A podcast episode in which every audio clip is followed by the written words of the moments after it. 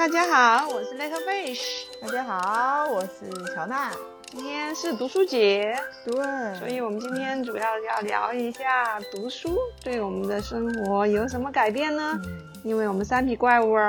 的这个节目里面有一半的时间是读书类的，对，而且是读的很硬的书，都是哲学书。什么？我真的从来没有想过我会读《理想国》这种这么。我 是我应，我也没有想过，而且能把第二性给啃完，对，真的。读库哲学系也只剩下一两本了吧？哇，我们竟然这么一系列的书，我们也能读完。嗯，这一年读书，嗯，其实影响蛮大的，因为我要坐飞机嘛，每周都要从北京到珠海，然后飞机有三个多小时。所以说，在这个飞机上手机不能玩的情况下，读书真的是很好的一个避难感。所以我会用每周六个小时的时间来读我们一起指定的书。嗯，我觉得真的是一个很好的一个途径。否则的话，可能我就会更多的是在手机上下一些电影啊，对对对，就在飞机上看看那样子。其实因为我。多多少少，嗯，每天都还是会看一点书啦。然后我老公也是，我老公睡前一定都是一直在看书。睡前我们都会觉得很多人都睡前就刷手机嘛，就时间刷刷刷就过了，然后觉得累了，然后就睡觉。但是我就发现说，我老公就用睡前的时间就看书，然后他看书的速度真的非常的快，你就会觉得说，哎，每天好像睡前一点点的时间，其实真的能够帮助你读很多的书。我们就会交流说彼此哎看了一些什么书啊，然后有什么心得体会。这一年对我影响最大就是我们真的读了很多关于哲学类的书，不管是第 二性、理想国，然后再到读库这一系列，就是几乎都是跟哲学有关的书。我真的是没有想说我会有一天读读这么多这么硬的书，然后我也是觉得说，其实真的哲学它会从。一个程度上去颠覆你对平常的一些定义啊，一些认知，然后能够让你从很多不同的角度去定义一个事情。就特别是哲学系读库哲学系这一系列，就比如说他聊什么爱情啦，聊一些就是一些我们好像看起来没有什么好聊的东西的，比如说什么谎言啊、撒谎啊这些东西的，我就觉得说，我们之前就觉得说，哎，这个有什么好聊的？这个都是。很正常的，我们的理解都已经感觉好像六岁的小孩子都知道是怎么回事的，但是我们就发现说，哎，它其实里面真的有很多很多不同的角度，嗯，就会带来很新鲜的那种感觉。对，首先哲学书它本来就是一种思考人生的书，可能到了我们这个年纪，然后就会对人生做一种思考吧。所以我觉得我们这个时候真的能静下心来读一些哲学类的书。然后，特别是嗯，读库的这一套书，它的呃主题又很丰富，又是我们生活中常见的，读起来一点都不枯燥。它不是很偏学术性的那种那种书，比较入门级的读物。我觉得这个真的是让我们对于这些呃各个方面这些话题都有一个更深的思考，从更多角度去考虑这些问题。我觉得真的是蛮好的。嗯，刚刚乔娜说到睡前读书这个事情，我就想到我念大学的时候，那个时候还没有刷手机这一项功能嘛，所以说睡前基本上都是都都是读书，就是念书的时候一天的课业，然后加上晚自习，然后就觉得是睡前读书那段时间是最轻松最愉快的日子。其实我那时候会会借一些小说来看，比如说唐代传奇呀之类的。这种小说，然后就会觉得哇，这段时间特别美好，我没有任何学业上的压力，而且我读完之后就可以去睡觉，所以我没有任何的压力在那里。但现在就是很多人睡前就是刷手机嘛，对，其实刷完手机之后很容易睡不着，所以说我我其实之前也是保持着一种睡前读书的习惯的。就就其实因为我老公也是睡，他也是睡前读书，所以在我们的呃床头柜上，我们两边放的都是书，他有他的书，我有我的书。现在我看我床边除了我们读库系列以外，然后我有我有两本很有意思的书，一本叫《古今数学思想》，一本叫《建筑空间组合论》。嗯，其实这两本书挺硬的，就是，嗯，为什么会有这么两本书呢？一本是建，我本身对建筑很感兴趣嘛。其实这个是我，我，我，我的一个朋友，他是建筑系的，然后他推荐给我的一些呃建筑学的入门书籍。其实也就是也是他们的，其实是他们大学的教材，然后我觉得挺蛮有意思的。然后其实这个也是，嗯，挨个已经把快要读完了。就是另外一本是《古今数学思想》这本书特别有意思在哪儿呢？就是之前，嗯，之前不是鸡娃嘛，然后就看到学数学的人来说，就说。啊，鸡娃先鸡自己嘛，那自己先要具备一定的数学思想，然后你才站到更高的高度去考虑怎么鸡娃的问题。他就推荐了这本《古今数学思想》，然后我买来之后就来看，最后我发现这是什么呀？这是我催眠书籍 number one。这本这本书我没有读完，我甚至没有读很多，因为每次只要读上两页，你基本上就可以完全去睡着了。在我睡不着的时候，真的这本书非常好用。书的另一种用法，真的有时候就是或多或少。其实我属于是睡眠状况比较好的，但是可能，呃，最近工作的压力有时候会会会有一些半夜醒醒来的状况。其实有时候半夜醒来，与其在床上睡不着，极其痛苦，然后起来读一读。读这特别是这种硬核的书啊，很容易就睡着了。我觉得这点是蛮好的，比比起来喝一杯牛奶还管用，对吧？乔娜，除了我们平时节目里聊的这些书以外，你你现在在读的有哪些有意思的书？我去年其实我读了一系列就是关于物理的书嘛。就是物理学的一些书，哦，也很硬核。但是现在，因为它其实是科普类的书，现在都可以把科普类的写的写的很通俗易懂，然后甚至很搞笑，然后很就是完全就是你可以把它当做消遣来读的读的那些读物，有好好多本。然后我还列了一个书单，然后那个书单在豆瓣上一直被人收藏，其实也是。浅浅的去了解了一下，就是比如说时空啦，然后一些粒子啦，然后什么，就是现在很流行的一些物理的的一些东西，给给忙碌人的天体物理学。对对对，就是类似这一种。然后 我觉得好像大家对这一类书挺有意思。上次我有个朋友，他也是买了一本量子力学的书来看。然后就很有意思嘛，他就跟我聊，因为因为其实我在本科的时候有一门课就是量子力学的，我是学过量子力学的，所以跟他还有的聊。看了之后，我也会发现，其实物理学真的就是里面真的是也是很有玄学的部分。哲学嘛，他就会去用假设的嘛，然后物理学是想要去证明嘛。但是其实有一些假说，如果如果一个物理学家他。并不相信说这个假说是真的的话，他其实并不会去着手去从事这个想要证明的这个过程，去发现它或者是怎么样的。这个物理里面真的太多那种玄学的部分了，就是说有些东西，它为什么突然就发现了，然后突然又就把它证明出来了，然后就是感觉好像它其实并没有什么特别确定的可能性。就是一定会去发现这个东西，或者是怎么样，我就会觉得说，哦，真的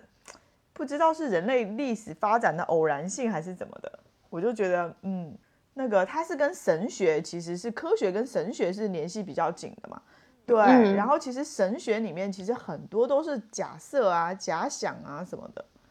然后发展到现在，其实我觉得物理学里面还是有蛮多种 成分在里面的。牛顿有讲过嘛？虽然他是物理学家，但是他是很信神，他也是神信神学的。他觉得上帝有两本书，一本都写在了那个圣经里，一本就是写在了自然界中，嗯所以他才会去去啊去找这些自然界的规律啊。他觉得这都是神的语言。是啊，你说像那个那个波粒二象性。就会牵涉到到底是物质决定了意识，还是意识决定物质呀？但是这个这个问题，其实在物理界就是到现在都没有没有答案，就是因为他那个波粒二象性，他现在也没有办法解释嘛。所以我觉得说，其实读书真的是很有意思的一件事。就是以前觉得说，好像物理学啊，像数学啊这些，其实都是很枯燥的。然后现在的一些人，就他可以把这些很枯燥的东西，就是写写得很平易近人，很易懂，就是让普通人都可以去了解，说，哎，原来有一个世界是这么有意思的。虽然我们没有办法去研究它，就是没有办法去做专业的研究，但是其实是可以知道说，哎，我们的世界其实不只是每天在那里刷手机，然后看视频，然后看短视频这种。这种东西，嗯，还其实还有很多的东西可以去了解的，因为我们之前我们回不去嘛，回不去之后，然后同事之间交流就比较多了，因为周末就待在一块儿。我我觉得我仿佛又回到念书的时代，你知道，就是白天我们这帮人一起上班，然后下班一起吃饭，然后住在一块儿，嗯，感觉跟宿舍一样。虽然我们现在住酒店嘛。然后晚上我们不是要集中办公嘛，就像以前上晚自习一样。周末呢，我们就会一起去爬爬山，一起吃吃饭，然后聊聊你读什么书。我觉得真的就跟我们念大学的时代差不多。完了之后，我们就会看一下，因为我们之前那我们在困在那里之后，我们就会交换彼此的书，因为所剩的，因为我之前都是每回一次一次家，然后会拿一本我们。读库哲学系的下一个主题的书带回去嘛，但因为一个多月不回家了，我手里就只有那一本书，然后我就只能跟同事进行交换，然后也是也蛮有意思的，就会去了解同事在读什么书。然后我们做咨询的嘛，然后同事都会读那种工具书一类的很多的，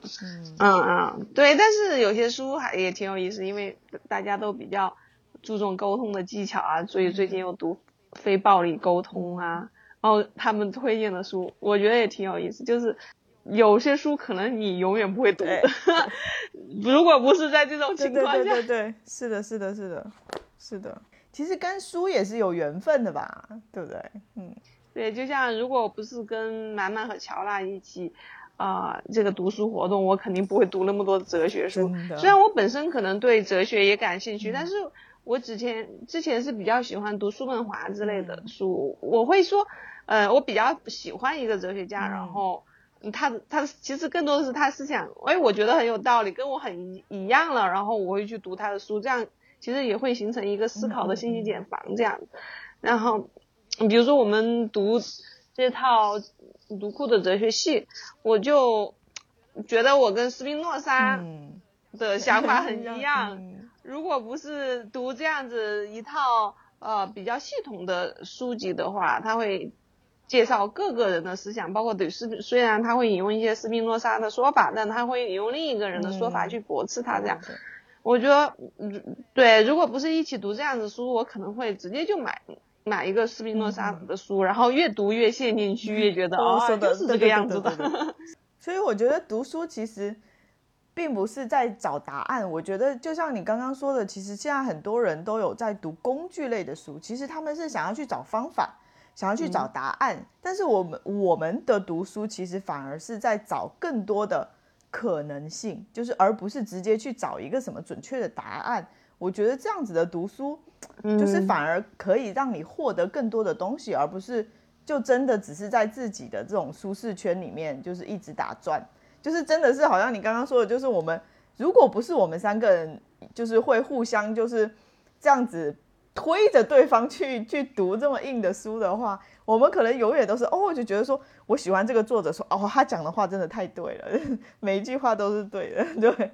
然后就不会去想到就是别的东西，对。别的角度啊，就是别人的看法，嗯，其实我觉得，因为大家的所处的年龄不一样，而且所面临的生活的情况呀、工作情况不一样，就是呃，有些有些朋友会读一些工具类的书，我觉得这个是挺好的，至少通过读书，我们能使我们的工作更轻松，我们跟别人的交流会。更加提升自己嘛，其实因为他们也会读一些心理学方面的书嘛。就虽然我同事都是属于那种学历非常高，已经受了很高教育，但是其实大家在心理上啊，还有还有各方面沟通啊，虽然我们也是很讲究沟通技巧的，本身也经过了很很多的训练，但实际上大家会还会还是会觉得，除了工作方面的就沟通，那跟家人之间的沟通，还有各方面的沟通的话，也是需要更多的方法论和更多的。书籍上提炼提炼的经验来进行提高的。其实我觉得这也是蛮好的。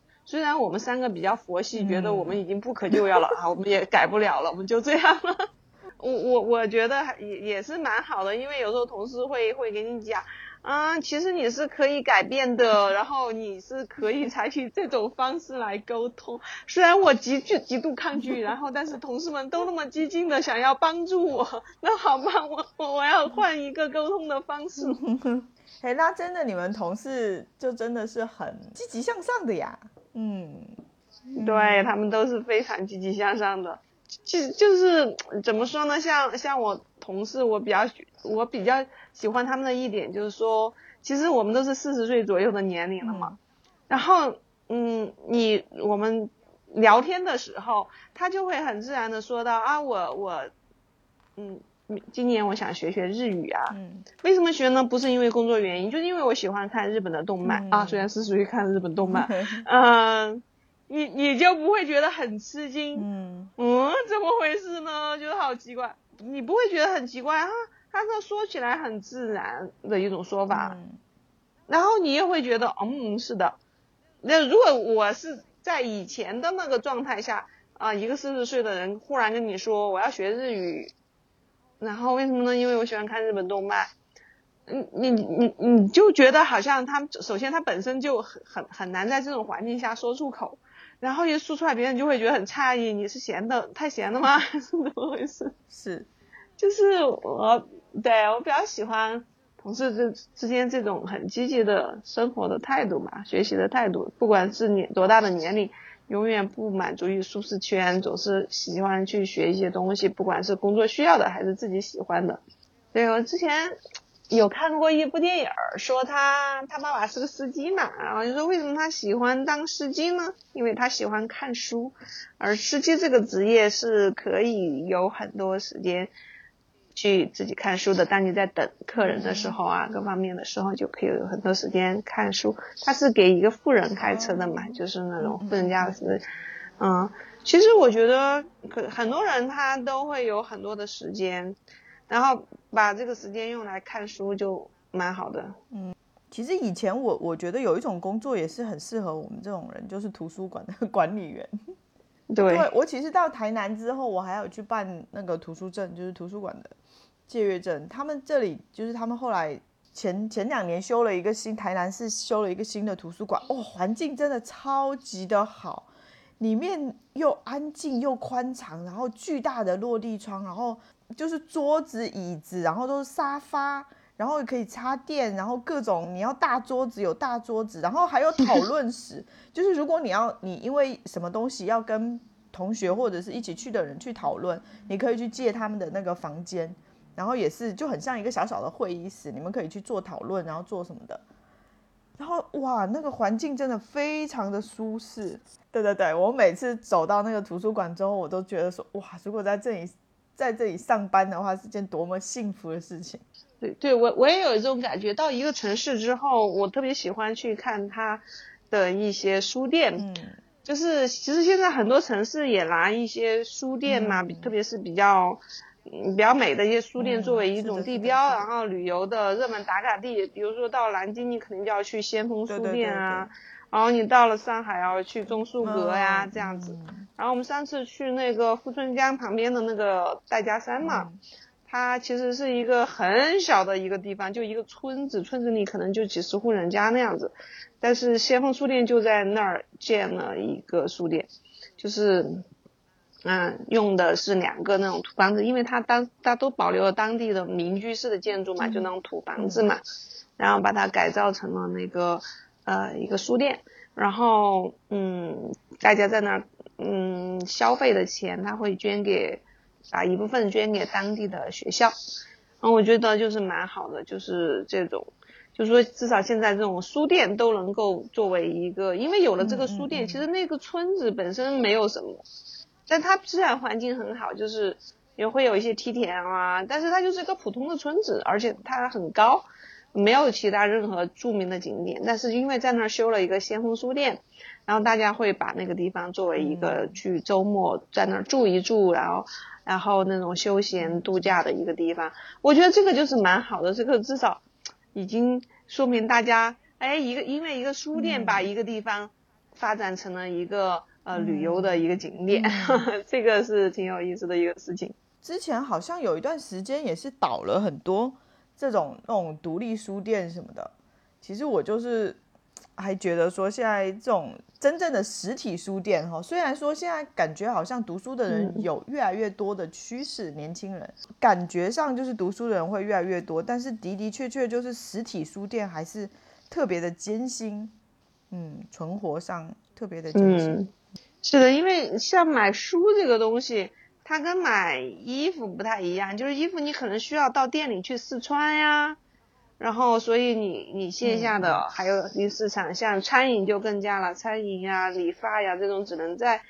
嗯线下消费体验会更好的，但是书籍这个东西确实是线上和线下都是一样的，对啊，嗯，所以说书店我觉得更多的承载的是一种文化。就就就是，比如说现在很多书店，可能它更多的是饮料区来作为它的收入很很重要的一部分。对对对的，你像台湾的成品书店，它其实也是百货，现在也是就是它完全进入百货行业了。它就是整个一栋楼都是成品，然后它里面只有某一些部分是书店，然后其他都是百货，各种文创商品啦，各种海外的东西啦。然后有各种设计师的卖衣服的啊什么的，就是完全进入百货行业了。对，其实像像我们家附近，其实可以读书的地方蛮多的。首先，我们社区有个小图书馆，就是在我们家小区嘛，小区附近出大门右转就是。嗯，这个其实就孩子就可以去读书，然后环境也挺好的。然后另外，其实也有商场，附近商场很很近的商场就有两个书店。中信中信书店，一个是西西弗斯书店，这两个书店也是各有特色。因为那个西西弗斯是我们都知道的比较网红的一个嗯书店，就它各种装潢的风格呀都比较小资嘛。然后进到里面，可能大家哎拍照的人很多，然后点一杯饮品坐坐下来那种，嗯呃在里面消磨时光的人很多。中信书店的。特点就是我们这边中心书店特别大，也是那种在大商场大落地窗下面，然后它有饮料区，然后你可以去读书，然后你小朋友好多就是在那种儿童区，就就坐在随便找个角落坐下来看书，这样子环境都蛮好的。其实我我更喜欢中信书店那样子，就是规规整整的一个书店，没有看起来那么。嗯，像西西弗斯那么，嗯，那那那那种调调，我觉得可能是跟我们的风格不是很搭。我觉得逛书店，现在像我如果要去，如果我是特定，比如说我们讲好了要买哪一本书，肯定是肯定我们会选择，就是直接在网络上就买了。但是我还是会选择说，我们可能会隔一段时间去到百货公司的时候，它里面会有成品，我们常去的那一家。就是通常我们都还是会进去看一下。现在到现在这个时间，网络上什么书都可以买得到的时候，当你走进一家书店的时候，其实我期待的是你可能会跟一本书的缘分，就是突然发生，就突然会遇见一本书的缘分，就很像那种年轻的时候想要去偶遇的那种那种感觉，就是会有会跟。一本书会有那种很浪漫的那种缘分的那种感觉，对我我特别赞同这一点。比如说我本身比较喜欢一些家居园艺啊、建筑类的书籍，但这种书你可能在网上浏览，你不知道这些书里面究竟是什么。但是你往往走进一家书店，然后你在这个区域随手翻翻，你就能够看到很多有意思的书。嗯，比如说我在中心书店就看到一个，嗯，就专门讲这个主题，就是植物在家居中的那种摆放，然后就会给你不同的心情啊，这这这一类的书，这种书可能你如果在网络上你都不知道从哪儿去找，你也不知道会他会从这个角度啊，这种主题会有这样子的书，所以大家还是要多多去逛一下书店。对，我有一次在中书阁，就上海的中书阁。里面看到一本书，他是讲设计那种民宿的，但当他他是一个很知名的设计师，然后嗯是在世界各地设计民宿，然后他的那种设计风格都跟当地的相结合嘛。然后我我觉得那本书就就特别好，然后当时没有买下来，然后忘了名字，现在就死活你你你就很难再买得到，对，你在网络上也找不到，那对，可能我我要再买的话，我得再去一趟上海，然后去钟书阁逛一逛，还不知道能不能有缘再看到那本书。真的很像人与人之间的缘分啊，错过就就嗯，书书籍之多，你在浩瀚的书籍中，那偶遇了那沧海一粟。每次到了一个城市，到了这种书店的时候，哇，你看这么多好看的书，就会觉得哇，我多想整个一天都在这这个地方待着。我每次去到那个台南的那个新的图书馆，哦，那个总图，我都觉得哦，我我我很想就是早上九点就去那里报道，然后就是一整天都待在那里，因为它里面还有餐，就是有卖。卖食物的，就是可以去点餐吃，吃了之后你再继续回去看书的那一种，完全可以一整天都在里面。我我念大学的时候也是，就是周末的时候经常就是那样子呀，就是九点钟就去到省图省图书馆，然后一直一直要看到下午五点，就就没有目的的就看一些自己喜欢的书。这样子消磨一天的时间，真的觉得很幸福。对，虽然我性格大，我现在跟别人说起来，我大学是这么过的，大家觉得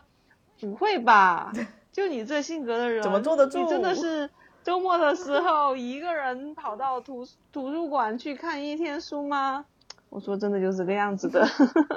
整个一学期，只要不是在准备考试的时候，每个周末都这么过的，我觉得特别幸福。我记得当时。我特别喜欢看一些设计类的书嘛，你会或许你会觉得看那么多对现在的生活好像没有影响，但是就是那个阶段，哦，我那个阶段还喜欢看一些道家的书，呵呵看特别是近代的那些 那些人写的一些书，然后你会觉得哦，我好像跟现在看了也忘了，嗯，它就是。会成为你你整个精神世界的一部分，虽然你忘记了，但是它在一点一点塑造你的性格和你的观念。是的，我觉得特别是我们最近读的哲学类的书，我觉得对于人生的帮助真的是很大的，因为你在生活中会遇到各种各样的难题，就是，嗯，你用什么方法去去面对？是吧？面对别人，面对自己的内心，我觉得这个更多的从哲哲学书里面是能吸收到很多营养的。嗯，就是你这种时候，与其去找一些什么心理鸡汤或者是人生导师，在那儿说一堆，真的不如读一读哲这种相相关话题的哲学书。真的，但是其实我觉得说，就是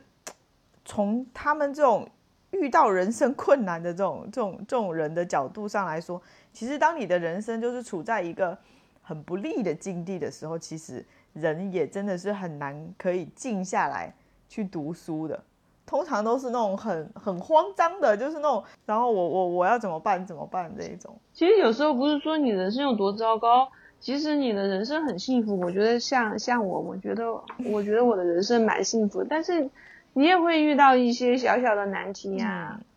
人生的一些困惑呀，是吧？然后，因为你你毕竟这是一个社会性动物，然后啊，你会每天跟不同的人打交道，遇到不同的事情嘛。再怎么面对这些事情，怎么处理这些事情上，我觉得总是有改变的空间的。我觉得，如果你在处理一件事情，在你二十岁的时候和在你四十岁的时候处理方式是一样的话。人生就没有改变的话，那这这二十年在活个什么劲儿？对，很可怕。嗯嗯，白活了。我老公特有意思，他最近在读《论语》，哦，然后给我讲，嗯，就我们整天聊的这些，说的这些，其实在在几千年前已经写写，孔子已经把它说过了。嗯，他他问我，你知道“四十不惑”是什么意思吗？你你你觉得四十不惑是什么意思？四十不惑就是不被迷惑的意思吗？对，不被迷惑就是不为外界的事情所蛊惑。对，所以说就是更多的就是一个修心的一个过程嘛，很很像我们的状态。对，如果说你说是什么都知道的话，可能是要到七十岁。我觉得七十岁肯定都很难了。现在，那个古人在很早之前就把这个人生的这个阶段，嗯，都已经写在了书里面，嗯，然后我们只需要去读一读。对啊，你就能发现很多有意思的东西。你说以前我们读读书的时候，谁喜欢去背那个《论语》啊？我们的语文课不是一直都会背。我觉得这些道理真的是我们真的是过来人之后就会发现说啊，如果说我们年轻的时候能够多，真的能够多去让这些东西进入心里多一点的话，我们会不会就是会？过得更顺利一些，就是遇到一些问题的时候会走得更好一点哦。遇到什么问题的时候，可能比较没有那么多的挫折感。我我觉得我们现在还很年轻啊，所以我们现在还有足够的时间去读书啊。现在就会觉得说，哎，现在的小孩子，你怎么能不读书呢？你怎么能不读书？你以后一定会后悔的。然后怎么怎么，就有一种这样子的这种过来人的心态。嗯，就是前两天。我跟我老公聊天，因为我儿子现在在玩那个宝可梦嘛。以前我就觉得这个东西啊这么无聊，然后每天我儿子就玩的可高兴了，因为宝可梦就是有很多精灵嘛，然后在那里打打，互相就是打来打去的，然后就是有有胜有败什么之类的那一种。然后我就我就跟我老公说，我说哈，他什么时候可以看金庸啊？我说他会不会看金庸之后就不会看这种宝可梦这么无聊的？就是打来打去的东西，还不如去看金庸的小说呢。然后我老公说，现在的小孩子应该没有人想要看金庸了吧？我经常跟我儿子打架，我就说，他就他就说他要出什么宝可梦，他就问我要出什么，我就说我要出降龙十八掌，然后他就问我说什么是降龙十八掌，我就觉得说，如果现在的小孩子真的没有。机会进入一个就是像金庸这样子一个这么丰富的世界里面的话，我觉得真的好可惜啊。我觉得这个也是一个偏见嘛，因为至少我知道，像我们的下一对，像下下一辈，就像我我我们的孩子嘛，他们真的读了很多书，就就就他很喜欢读书。所以说，我觉得 那是你们家的孩子。现在不，那是你们家的别人家的孩子。他的知识面很广，而且他他思考思考也很多。你们家的毛毛真的就是别人家的孩子。昨天聊天嘛，然后我妈说他长大了，开始顶嘴了嘛。然后我就跟他讲，我说：“哎呀，你你顶完爽吗？爽。”我说：“是，我也觉得，我也整天顶我们领导。”顶完我也觉得爽，代价就是我升职很慢，然后挣的钱也很少。你 你愿意这样子吗？你愿意像妈妈这样子吗？他说我愿意啊。我说为啥？我自由啊。啊，虽然挣钱重要，自由也很重要啊。好酷哎，嗯，厉害厉害，真的是太棒了。我觉得我儿子可能。不不是没办法看太多书的，他可能，我觉得男生嘛，可能真的他真的，我我就希望说他在小学阶段如果能够把金庸的书看一看，我就满足了。我我觉得他没有办法去看太多很硬的东西，或者是知太知识面的东西，他可能就是一些什么冒险的、哈利波特这些可能还可以。嗯嗯，对，小朋友喜欢看这种书。就是我们家的小朋友，他主要是现在在，他更喜欢看英文书，嗯嗯，然后就是在看那第四呃第四个图书馆嘛，其实更多就是名著改编的那些英文书，故事情节都非常像《奥德赛》这样子的故事情节都非常精彩。那我就觉得，其实这也蛮好的，就是这种文学嘛，造就了他的丰富的精神世界。嗯，那现在写作文的想象力也好，跟人 聊天的观点也好，我就觉得，都会有他的想法。嗯，你像你说，像他觉得为什么自由那么重要啊？挣钱，嗯，并不是说一定只要挣钱这样，就是因为他可能在读这些书里面，对于这种自由啊这些的描述啊那些是吧？逐渐去塑造他的各种观念，我觉得这样子他才不会说被某种世俗的主流的思想灌输太多，就跟着走。他会有自己的想完之后再决定你要走哪一条路。其实不仅小孩子从小这样，我们也是这样呀。就读了很多书之后，你会觉得有很多的路可以走。嗯，然后就是，所以说就，嗯，不一定是任何一哪一条路才是必须要去做的。是的，充满了各种可能性，不要把自己走到绝路上去了。你你你认识的越多，你就会看到更多的可能性。其实我们有在想，人生的可能性从何而来？其实就是从你自己的眼睛里出来的。像我老公就很爱去看。就是不同的人各种活法，就是很多人就是过着那种各种各样的那种不同的活法的那种人生，嗯，他就觉得很有意思，嗯，对啊，我之前看过有一系列纪录片，我就觉得对我启发也挺大的，就觉得真的是有不同的活法，嗯，像有一个人他就是在关岛，然后。去给当地的一个一个岛上的人装那个太阳板，然后做收音机，因为他自己做一个电台嘛，然后他那些岛上的人连个电都没有，怎么收他的电台？其实他们有时候要出出出海打鱼啊，那些能够给他们一些天气预报也挺好的嘛。然后另外也可以给一些信息，然后所以说他每次就要。先坐大船，那有些岛很偏嘛，然后再自己划船，然后划到那个岛上去，给他们装太太阳板，然后然后再进去要去看啊，他那个天太阳板好不好使啊？他们可不可以收到他的收音嘛？我就觉得很有意思，我觉得人生真的是有各种各样的职业，哪能就是一定要进大厂，一定要做什么？当然，我也没有勇气自己到一个孤岛去生存。嗯，